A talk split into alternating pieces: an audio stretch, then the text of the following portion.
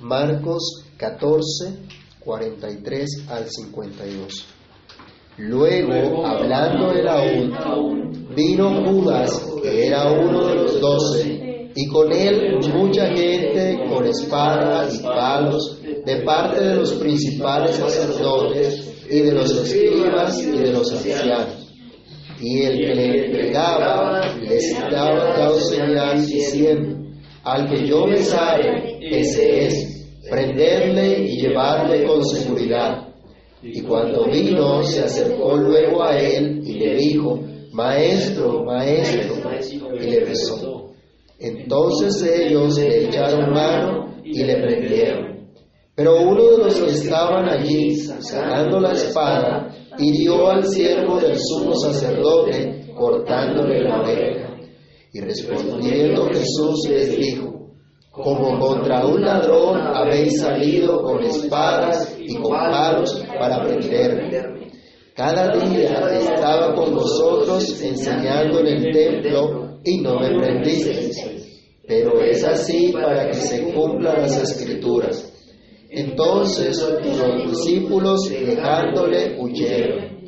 Pero cierto joven le seguía cubierto el cuerpo con una sábana y le prendieron, mas él dejando la sábana huyó desnudo. Padre que estás en los cielos, en el nombre del Señor Jesús, gracias te damos Dios amado por la oportunidad que nos das una vez más de acercarnos para meditar en tu verdad, para meditar, reflexionar en tu palabra. Señor, te pedimos, abre nuestros corazones, Abre nuestros oídos, Dios, para que escuchemos tu voz por medio de tu palabra. Señor, danos el gozo de entender tu palabra. Que no salgamos hoy de este lugar iguales, sino que por tu palabra seamos dirigidos, iluminados, guiados. Señor, haz que tu espíritu prospere tu palabra en lo que tú la envías. Que tu nombre sea engrandecido hoy en medio de nosotros. Te lo pedimos y te damos gracias. En el nombre del Señor Jesús. Amén. Pueden tomar asiento, mis hermanos. Cuando un líder político es privado de su libertad, se causa no poco revuelo. Cuando se entera de esto y más, si, si es de una manera injusta, la indignación se convierte en violencia, tal como hemos visto ocurrido en nuestro país hermano de Venezuela por el cual hemos orado en esta mañana también. Y es necesario que sigamos orando, ¿no? Porque aún a nosotros eso nos afecta. Son muchos los venezolanos que han pasado la frontera, que están ahora en nuestro país. Y aquí en Bogotá también ya hay un buen número. Y pues en un país donde ni para los propios colombianos hay suficiente empleo y, atención en salud, imagínense con más gente cómo es la cosa. Que Dios nos ayude y tenga misericordia de nosotros. Pero bueno, hoy vamos a ver a la luz de la escritura del pasaje que tenemos acá, no a un político, no a un guerrillero, no a un paramilitar, sino aquel que vino a anunciar la buena nueva del perdón de pecados en su nombre, aquel que vino a identificarse con el Hijo del Hombre para salvarle, y lo vamos a ver sufriendo un arresto injusto. De este pasaje vamos a abordar hoy solamente los primeros cuatro versículos, observando en esta oportunidad cómo Judas entrega a su maestro. Vayámonos con esta idea en nuestro pensamiento, en nuestra mente. Judas entrega a su maestro, así se titula la reflexión de hoy. Prestemos mucha atención a la forma como se consuma esta gran traición de la que ya habíamos empezado a hablar en estudios anteriores, pero cómo la actitud del Señor demuestra también su gran amor, haciendo implícito un continuo llamado al arrepentimiento. Judas entrega a su maestro a pesar de ser uno de los doce. ¿Se acuerdan que este punto también lo vimos hace un tiempo en otro estudio? Y vamos a hablar un poco más. En nuestra primera reflexión, Judas, uno de los doce, tal como hemos anotado, es tan grave el, el pecado de Judas que la escritura señala en tres ocasiones, en este mismo capítulo, que Judas era uno de los doce. Pone de relieve, pone el énfasis en esto, en esta verdad. Los versículos 10, 20 y 43 allí del capítulo 14 de Marcos, se nos señala a Judas como uno de los doce. No fue un desconocido, no fue un enemigo declarado de Jesús el que se encarga de entregarle para ser arrestado y asesinado. Fue uno de los doce que él escogió para que fuese un testigo suyo. Y así lo hizo por un tiempo. Judas estuvo en el grupo que sanó enfermos y echó fuera demonios, tal como se nos relata en Marcos 6, del 7 al 13. Él estuvo allí. Pero su oficio como apóstol su llamado a administrar los misterios del reino de Dios, su servicio como tesorero en el ministerio de Jesús, no fueron una suficiente muestra o una muestra fehaciente de una fe genuina. Si no tuviésemos esta información de la traición de Judas y solamente hubiésemos mirado su trabajo hasta el momento, pudiéramos pensar que era un excelente cristiano. Era un magnífico ministro del Señor, pero ninguna de estas cosas en realidad garantizaban una fe salvadora. Pues a pesar de haber compartido con su maestro más de tres años, de haber confesado públicamente que Jesús era el Cristo, de haberle seguido por un tiempo y haber dado un fruto aparente, su vida no era más que eso, apariencia, un fruto aparente.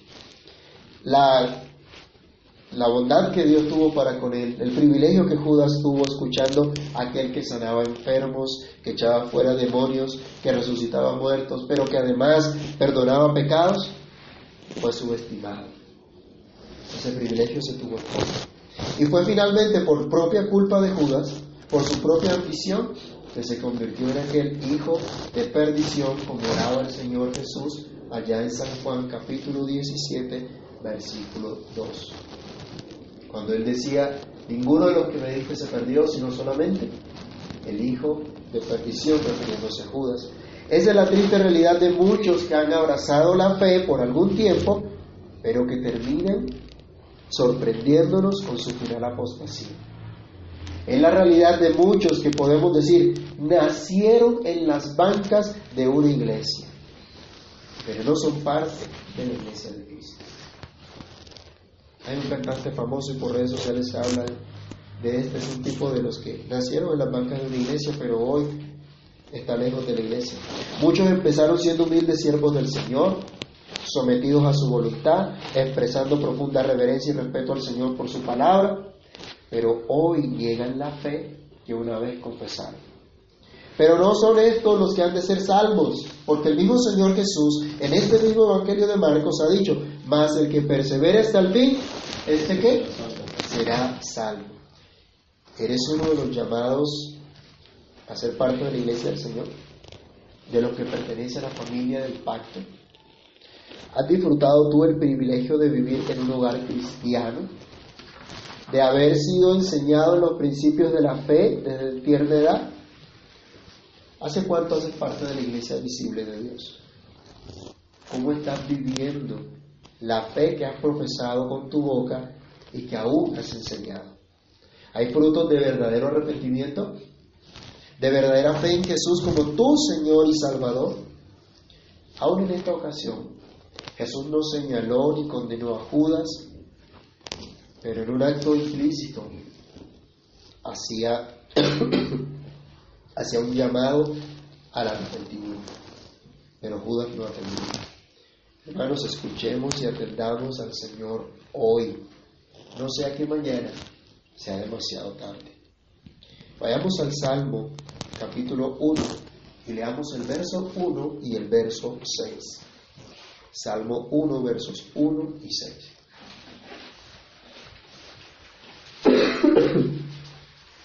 Judas entregó a su maestro en compañía de pecadores. Es nuestro segundo punto. Y leamos este salmo. 1, versos 1 y 6. Bienaventurado. Oh, sí, está bien.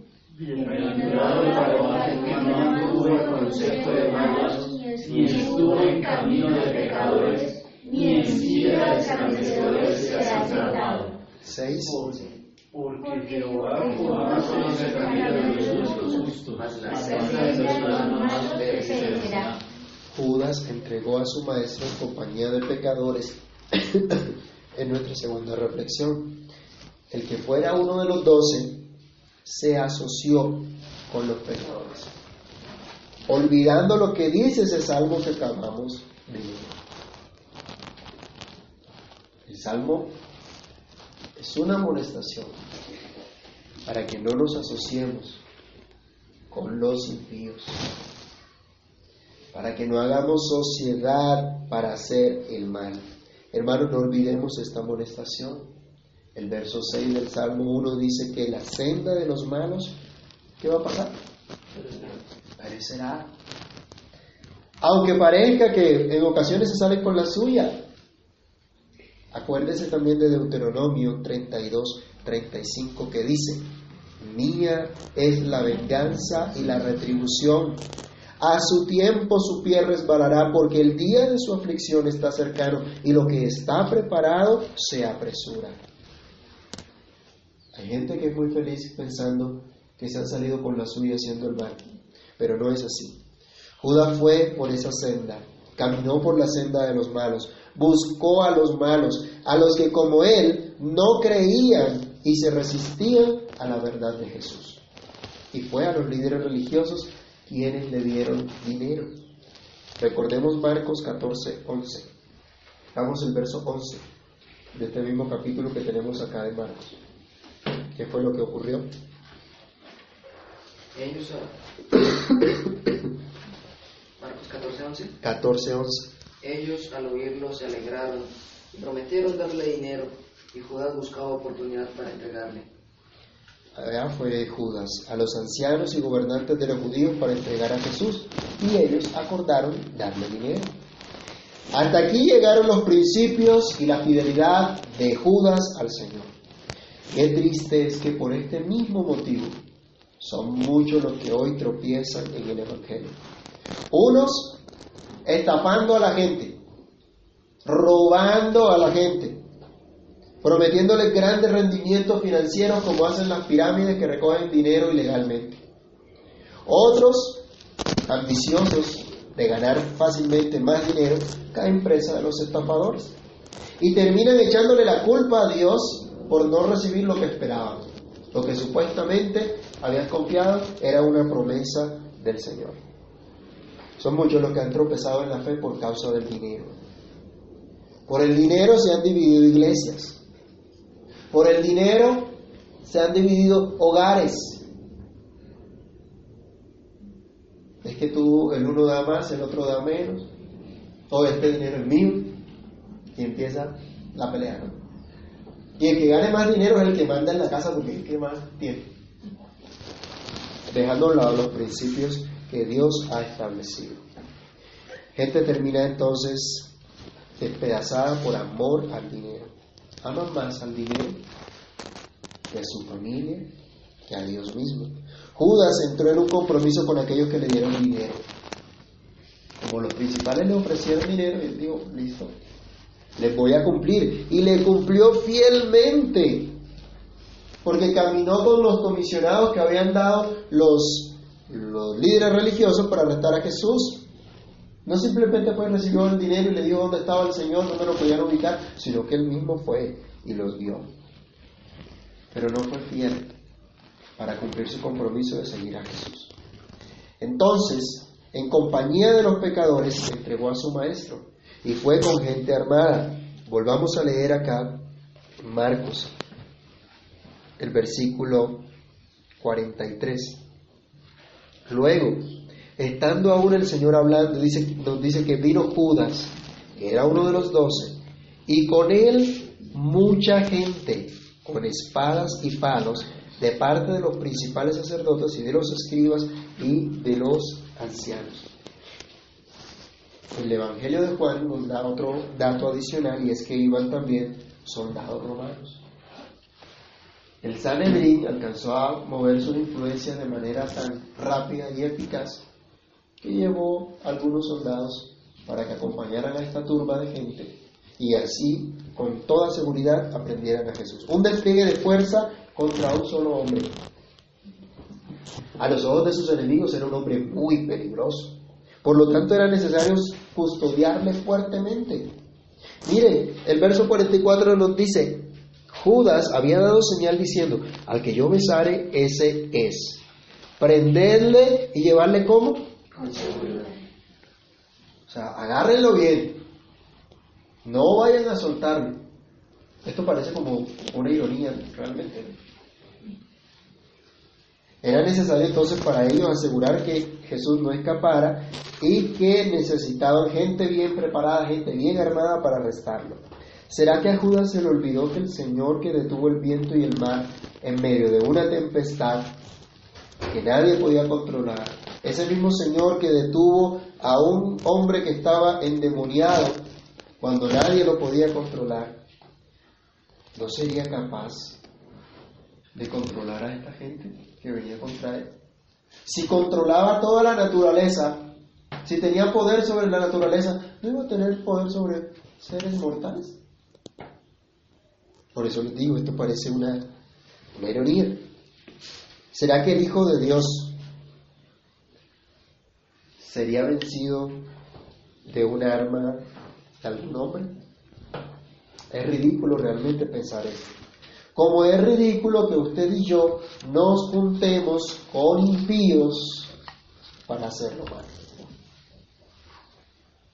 Aunque digamos que seguimos al Señor, en lugar de seguirlo, realmente no le seguimos ni le obedecemos en todo como es nuestro deber. Esta gente fue a arrestar a Jesús bajo órdenes del Sanedrín. Aquí dice los principales sacerdotes, los ancianos. Eso nos habla del Sanedrín, del cuerpo gobernante judío. Los que tenían que guiar, dirigir al pueblo de Dios, los que tenían que mostrar la ley de Dios, los que tenían que hacer lo que era justo, correcto, lo más apropiado, ellos entonces mandan a, a buscar a Jesús. Y lo hacen en un momento especial. Si ustedes recuerdan, ¿qué había ocurrido antes de esto? Antes de este, de este, de este pasaje que venía. La cena. La cena, sí. Sí, era la cena de la Pascua y ahí el Señor instituyó la cena. Y luego Judas se va y el Señor se va con sus discípulos. ¿A dónde? Al monte de los olivos, llega a un lugar llamado Getsemaní y allí Él está en oración por tres oportunidades. Y si nos es, si nos es permitido hacer un cálculo, aproximadamente sería tres horas que estuvo ahí. Porque él viene y le dice a Pedro, ¿duermes? ¿No has podido velar conmigo ni siquiera una hora? Y nos dice el relato que en tres oportunidades fue el Señor. Entonces, es más de medianoche seguramente cuando vienen a buscar al Señor. ¿Y qué ocurre? Acuérdense que en Jerusalén, si se estaba celebrando la fiesta de la Pascua, había mucha gente. Y había venido mucha gente de Galilea. Y apenas el domingo, el, día anterior, que había ocurrido el primer día de la semana, cuando el Señor Jesús entró a Jerusalén, mucha gente lo recibió y seguramente de esos Galileo y decía, salve al rey. Y lo reconocían, este es el rey de Israel. Y colocaron palmas en, el camino donde iba el Señor. Y lo aplaudían, y lo gritaban y adoraban. Miren lo que había pasado hacía poco, apenas. Entonces, ¿qué ocurría? Esta gente fue a aprender a Jesús en un momento en que buscaban que no los partidarios de Jesús no se fueran a indignar, no se fueran a dar cuenta no, se fueran a alborotar. Entonces tocaba moverse con rapidez y así lo hicieron. Fue apenas cuestión de horas lo que le tomó a Judas informar del paradero de Jesús. Y fue cuestión de horas lo que le tomó a los líderes religiosos organizar la comisión de gente armada para aprenderle. Acuérdense que ya ellos tenían un plan para matar a Jesús. Ya ellos habían determinado que iban a aprender a Jesús. Y como Judas ya había determinado entregárselo, entonces digamos, ya todo estaba realmente preparado, solo les faltaba la ocasión. Lo que debía enviar al pueblo de Dios en la verdad, se movieron rápidamente para callar la voz de aquel que era la verdad y la vida, para que no se publicara más su verdad. Con estos personajes fue con quien se identificó Judas, con quien se asoció Judas. Hermanos, es muy doloroso ver hoy en la iglesia visible una y otra vez este cuadro. Gente que debe enseñar la verdad, que debe velar por defender la proclamación del Evangelio de Dios con sus enseñanzas, con su estilo de vida, pero se mueven con presteza para hacer lo malo y no para hacer lo que es correcto delante de Dios. Y entonces si alguien se levanta para reprenderles, entonces hacen rápidamente, le dan la vuelta a toda la situación para que los malos sean aquellos que están reprendiendo su propia maldad. Y entonces ellos que están haciendo lo malo son las víctimas o son las personas que están haciendo lo que es correcto y todos los demás son perversos, divisores y que no aman al, al Señor. Bueno, hipócritas llamó el Señor Jesús a los escribas y fariseos por enseñar lo que no es correcto, por imponer cargas al pueblo, cargas que Dios mismo no había demandado. Pero buscaron la manera de deshacerse de Jesús y el Sanedrín los apoyó. Y Judas, uno de los doce, también se asoció con ellos. ¿Con quién te asocias tú?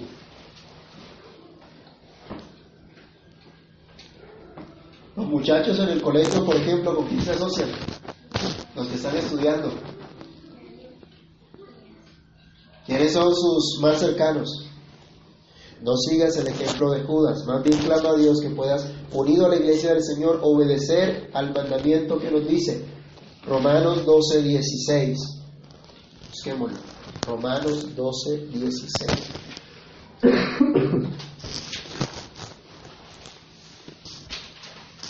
Romanos 12, 16. Leamos juntos. Unánimes entre vosotros, no altivos, sino asociándoos con los humildes. No seas sabios en vuestra propia opinión. Judas se asoció con los impíos. Y finalmente en la reflexión vemos que Judas mostró un falso respeto por su maestro. Otra vez, 44 al 46 de, de Marcos 14. Y el que le entregaba les había dado señal diciendo, al que yo besare, ese es. Prenderle y llevarle con seguridad. Y cuando vino se acercó luego a él y le dijo, Maestro, maestro, y le besó. Entonces ellos le echaron mano y le prendieron. ¿Cómo les parece ese cuadro? Judas salió de la cena de la Pascua apresuradamente. No participó del nuevo sacramento de la cena del Señor. No estuvo en la oración y en la instrucción final del Señor hacia los demás apóstoles. Pero ahora más tarde sale al encuentro de Jesús, sale al lugar donde estaban reposando los otros y el Señor orando y encabezando una multitud que viene para aprender al Señor y alegremente le llama a Jesús maestro, maestro. Rabí, rabí, un título que Jesús había prohibido a los suyos, pues solo Dios era su maestro. Título que solo Jesús merecía por el hecho de ser Dios mismo. Pero ahora Judas lo hace solamente para identificarlo, para que los que lo van a aprender lo identifiquen, sepan quién es Jesús. Interesante la manera de identificar al Señor. él llamó correctamente a Jesús porque él es maestro, pero sus intenciones no eran las correctas. Habló bien de Jesús, dijo efectivamente que él era el maestro, pero eso no era correcto. Así como no es correcto lo que muchos hoy día también hacen. Y que Dios nos guarde, hermanos, que a esto debemos prestar mucha atención, porque nosotros mismos podemos estar diciendo o haciendo aparentemente cosas correctas, pero con intenciones equivocadas malvadas, egoístas y perversas.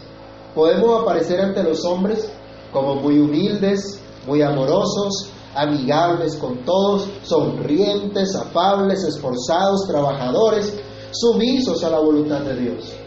Pero ¿cuáles son las motivaciones reales que hay dentro de nuestro corazón? ¿Nos mueve la fe que obra por el amor o la codicia por un reconocimiento o un logro personal? No se nos olvide que Dios mira el corazón y que a Dios nadie le puede engañar. Así como Judas no pudo engañar al maestro con su aparente muestra de profundo respeto y afecto que todo discípulo eh, debe a su maestro, Judas fue más allá Y cumpliendo la señal acordada con sus socios de maldad, no solo le dijo maestro, maestro, sino que se acercó y le besó tiernamente.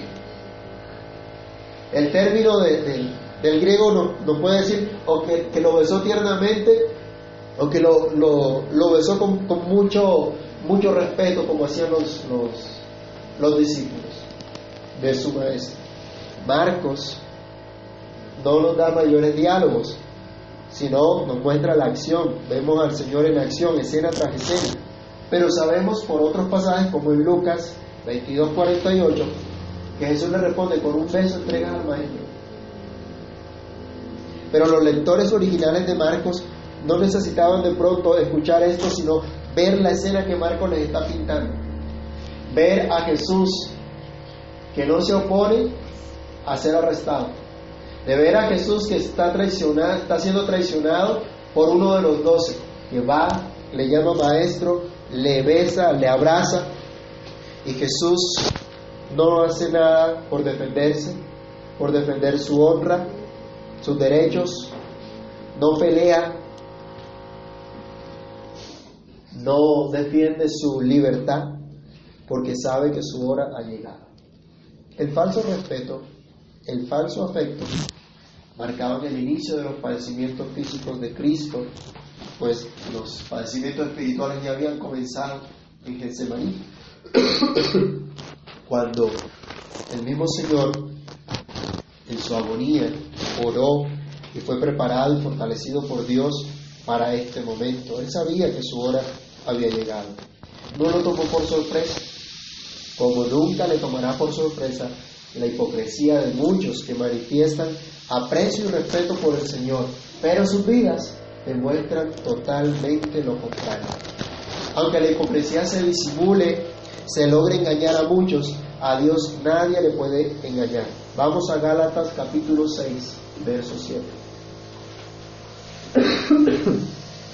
Gálatas 6, 7. No os engañéis Dios no puede ser burlado, pues todo lo que el hombre se trae, eso también se gasta. Entonces, si tratamos de engañar a los demás, estamos tratando de engañarnos realmente a nosotros mismos. Porque de Dios nadie se burla. Todo lo que el hombre siembre, eso segará. Y esa ley, nadie, nadie la puede cambiar. Nadie la puede refutar. La Biblia dice que el que siembra para su carne, de la carne que va a cegar, corrupción. Pero el que siembra para el Espíritu segará vida eterna. Judas mostró un falso respeto y afecto por el Señor. Le besó tierna o fervorosamente, como respetuosamente haría cualquier discípulo.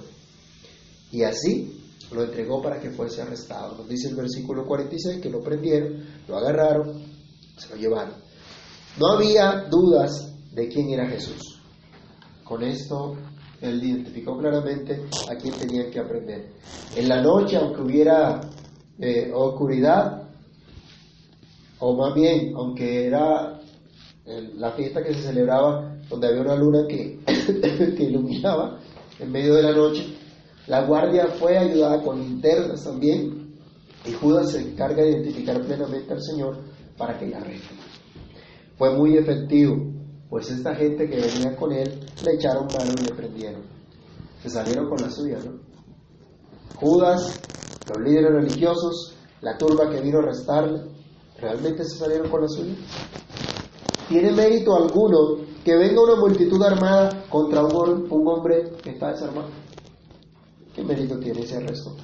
¿Por qué Jesús no se defendió? Lo vamos a ver más adelante en, en la siguiente parte del texto de Marcos 14. No, no lo hizo para cumplir la palabra, para cumplir lo que Dios había profetizado acerca de él, tal como estuvo hace un tiempo orando. Que no fuera hecha su propia voluntad, sino la voluntad de Dios. Judas entregó al maestro, pero realmente Cristo se dejó arrestar para ser llevado a la muerte y cumplir así lo que de él estaba profetizado. Judas pensó que realmente Jesús no era quien decía ser, pero precisamente por ser el Mesías prometido, Él estaba dándose por la salvación de su pueblo. Algunos creen que se han salido con la suya porque no ven que Dios los castigue inmediatamente.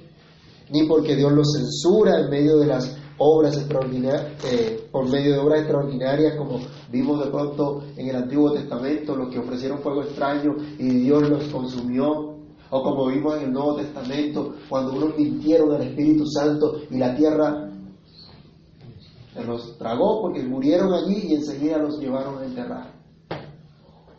Y como no ven eso, entonces creen que se han salido con la suya. Pero con su muerte en la cruz, ya Cristo lo hizo, ya los condenó a todos aquellos que no crean en Jesús para el perdón de su pecado y para que tengan vida eterna. Judas entregó a su maestro. Él fue uno de los doce, pero se asoció con los pecadores impenitentes para entregar al Señor. Y mediante la simulación de un profundo respeto y afecto, la identificó plenamente para entregarlo. Dios tenga misericordia de nosotros y nos libre de toda hipocresía. Porque muchas veces, hermanos, nosotros conociendo y aún enseñando la palabra de Dios, somos rebeldes a ella. Aunque cantamos, Santa Biblia para mí eres un tesoro aquí, no la estimamos, no estimamos la gracia de tener un ejemplar de la Biblia en nuestras manos. No tenemos disposición para estudiarla con devoción, con diligencia. Pues el domingo vamos a estudiar. ¿Qué necesidad tenemos entre semanas estudiarla? O esperemos a que el pastor prepare el estudio y lo comparta. Cada uno de nosotros somos responsables delante de Dios de escudriñar las escrituras y hacerlo con devoción. Dios nos dé, hermanos, un verdadero arrepentimiento, porque a veces confiamos más en el dinero que en Cristo. Y por dinero peleamos, por dinero estropeamos nuestras relaciones, por dinero buscamos las cosas que deseamos cuando no las necesitamos.